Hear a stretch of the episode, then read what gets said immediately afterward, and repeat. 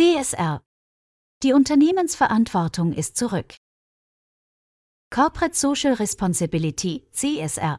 Das Konzept der Verantwortung von Unternehmen für ihre Auswirkungen auf Umwelt und Gesellschaft war lange Zeit nur ein Nischenkonzept oder wurde als Marketinginstrument missbraucht, da es lediglich auf Freiwilligkeit fußte. Dies ändert sich nun endlich.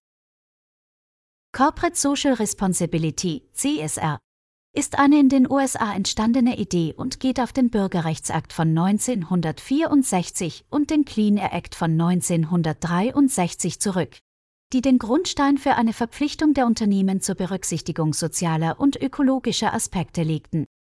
Die Intentionen, Ziele und Absichten von CSR haben sich im Laufe der Zeit verändert und weiterentwickelt.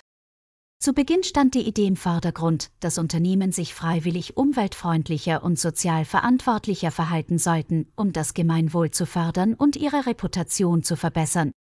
Später wurde CSR auch als strategisches Instrument betrachtet, um Wettbewerbsvorteile zu erlangen, indem man sich als ethischer und verantwortungsbewusster Akteur positioniert.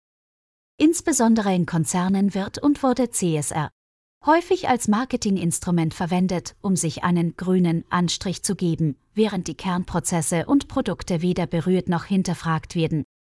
CSR wird außerdem immer noch gerne auf das soziale Engagement eines Unternehmens verkürzt, das heißt, ein Unternehmen unterstützt ZB den lokalen Sportverein finanziell und deklariert dies als CSR-Maßnahme.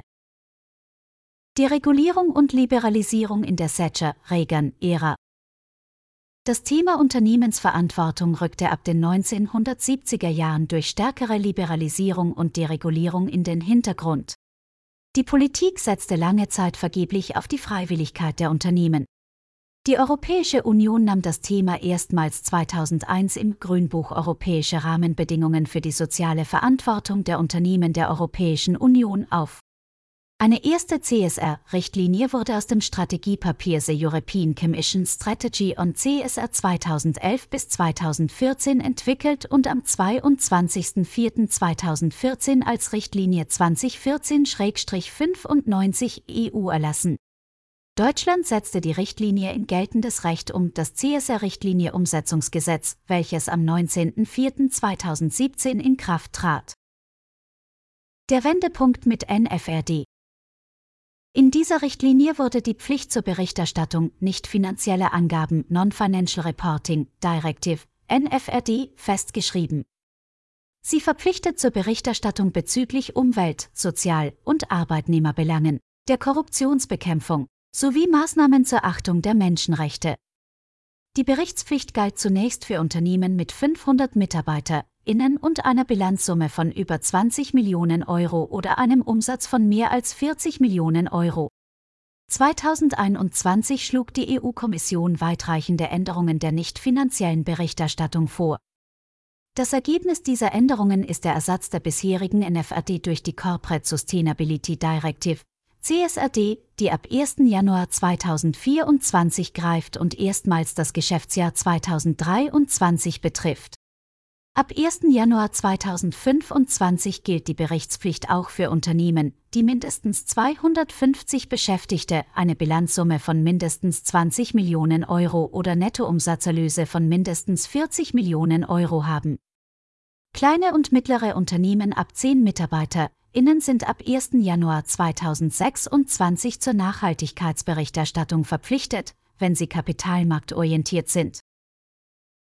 CSR in Nachhaltigkeitsstrategien In Deutschland wird CSR mittlerweile überwiegend als Teil eines umfassenderen Konzepts der Nachhaltigkeit betrachtet, das sich auf die langfristige Sicherung der Wettbewerbsfähigkeit von Unternehmen durch eine verantwortungsvolle und nachhaltige Unternehmensführung konzentriert.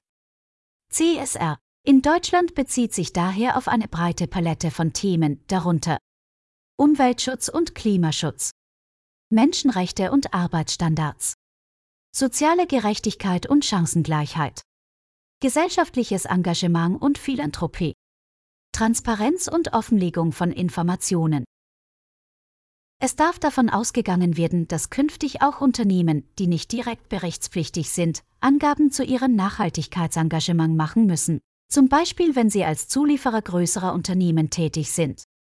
Aber auch bei der Kreditvergabe durch Banken oder wenn Sie Versicherungsleistungen in Anspruch nehmen wollen, wird die Nachhaltigkeitsberichterstattung künftig notwendig sein, da der Finanzsektor im Rahmen der EU-Taxonomie verpflichtend seit Ende 2021 für bisher berichtspflichtige Unternehmen Nachhaltigkeits- und Risikobewertungen vornehmen wird. Um das EU-Ziel der Klimaneutralität bis 2050 zu erreichen, EU Green Deal